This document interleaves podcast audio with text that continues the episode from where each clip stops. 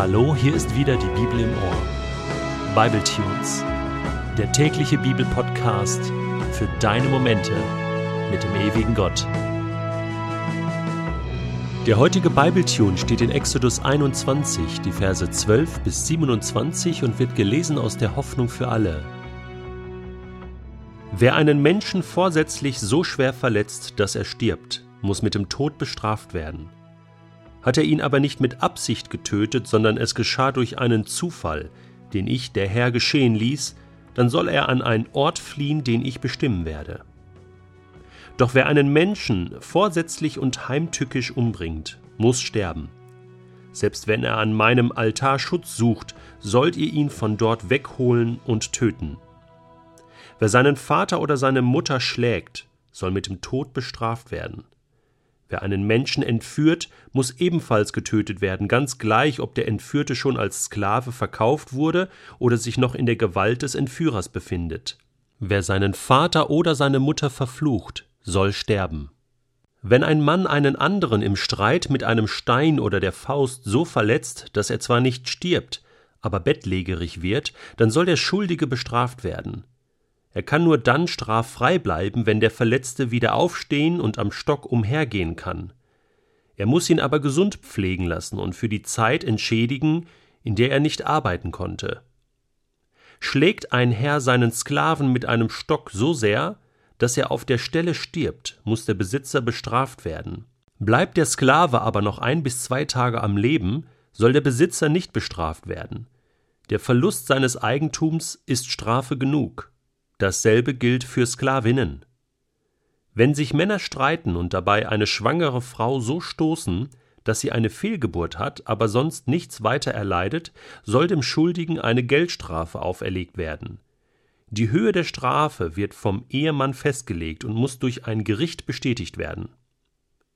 Wenn die Frau aber noch weiteren Schaden erleidet, dann wird die Strafe nach dem Grundsatz festgelegt Leben um Leben, Auge um Auge, Zahn um Zahn, Hand um Hand, Fuß um Fuß, Brandmal um Brandmal, Wunde um Wunde, Strieme um Strieme. Wenn ein Herr seinen Sklaven so schlägt, dass er dabei ein Auge verliert, soll er ihn zur Entschädigung freilassen. Schlägt er ihm einen Zahn aus, soll er ihn dafür ebenfalls freilassen. Dasselbe gilt für Sklavinnen. Ich weiß genau, was du jetzt gerade denkst. Bestimmt sitzt du da und überlegst, wie du den soeben gelesenen Text als Christ im 21. Jahrhundert umsetzen kannst oder was du von dem irgendwie heute gebrauchen kannst, anwenden kannst oder was Gott dir persönlich für dein Leben durch diesen Text sagen will. Ich habe auch viele, viele Jahre Texte im Alten Testament so gelesen. Immer mit der Frage, was sagt mir das? Ohne zu beachten, was der Text ursprünglich dem Volk Israel oder einzelnen Personen sagen sollte.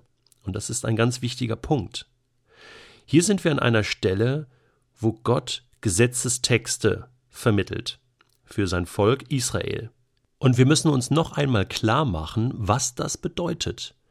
Gott hat das Volk Israel erwählt.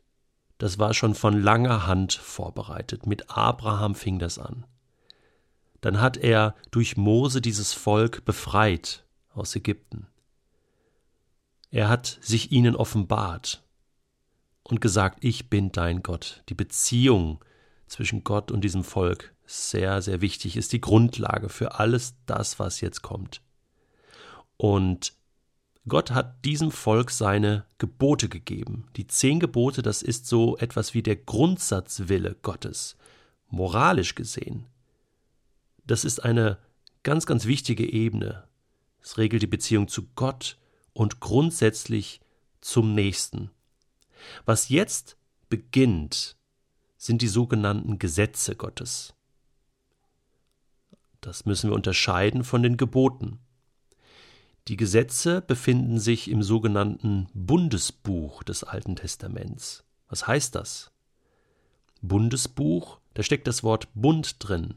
Ja, in Kapitel 24, das werden wir noch sehen, schließt Gott mit seinem Volk Israel einen Bund, einen rechtskräftigen Vertrag, könnte man sagen. Und die Bestimmungen und Inhalte dieses Bundesbuches sind diese Gesetze, die für den Staat Israel, für das Volk, für das Miteinanderleben in dieser Volksgemeinschaft, in der Wüste und vor allen Dingen später im Land Kanaan regeln sollten. Dieses Bundesbuch ist also eine Art Staatsverfassung für das Volk Israel, von Gott gegeben, und Israel verpflichtet sich als ganzes Volk danach zu leben. Es wäre also ein riesen Fehler, ein fataler Fehler, wenn du diese Texte jetzt auf dein persönliches Leben anwendest oder auf irgendwelche anderen Staaten. Das funktioniert nicht. Da würden wir die Bibel missbrauchen. Interessant ist jetzt aber zu sehen, dass es diese Art von Gesetzestexten, Gesetzeskodex oder Kodii, auch schon in anderen Kulturen, bei anderen Völkern gab. Aus der sumerischen Epoche Mesopotamiens stammen zum Beispiel der Kodex Ur-Nammu, ca. 2100 v. Chr., oder der Kodex Lipit Ishtar, ca. 1900 v. Chr., und der etwas jüngere Kodex Eshnunna, ca. 1770 v. Chr. Das Land Sumer befand sich im südlichen Mesopotamien zwischen Euphrat und Tigris und war die Heimat verschiedener mächtiger Stadtstaaten die besonders im dritten Jahrtausend vor Christus und dann nach dem Niedergang Akkads wieder im zweiten Jahrtausend das Leben im Nahen Osten bestimmten.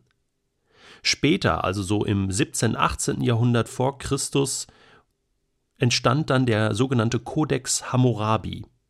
Der wurde Anfang des 20. Jahrhunderts nach Christus gefunden und ist im Pariser Louvre ausgestellt.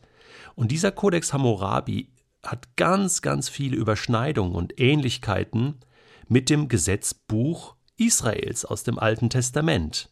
Wahnsinn, oder? Das sogenannte Talionsprinzip, also dieses bekannte Auge um Auge, Zahn um Zahn und so weiter, findet sich auch im Kodex Hammurabi, also von diesem babylonischen König 1800 vor Christus.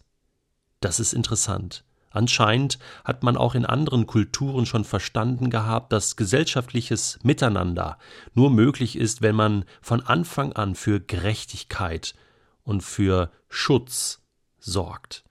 Und da war es egal, ob es das Auge des Königs war oder das Auge eines Bettlers. Alle wurden gleich behandelt. Jetzt gibt es natürlich unterschiedliche Interpretationen oder Meinungen darüber, woher jetzt Mose sein Gesetz hat.